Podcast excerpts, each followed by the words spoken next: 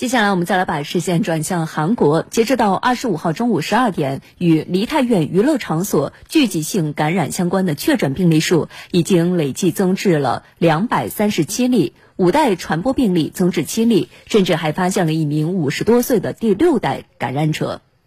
韩国媒体二十五号报道，梨泰院夜店引发的集体感染已经出现第六代感染病例，相关传染链再度延长。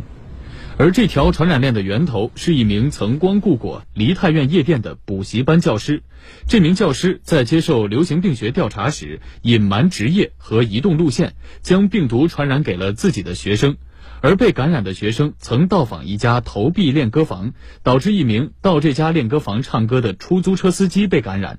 这位出租车司机还是一名自由职业摄影师，在一家自助餐厅给别人拍周岁宴照片时，又将病毒传染给办周岁宴的一家三口，其中包括刚满一周岁的女婴。此外，该餐厅一名女服务员被确诊，并导致她的丈夫一名五十多岁的出租车司机成为第六代感染病例。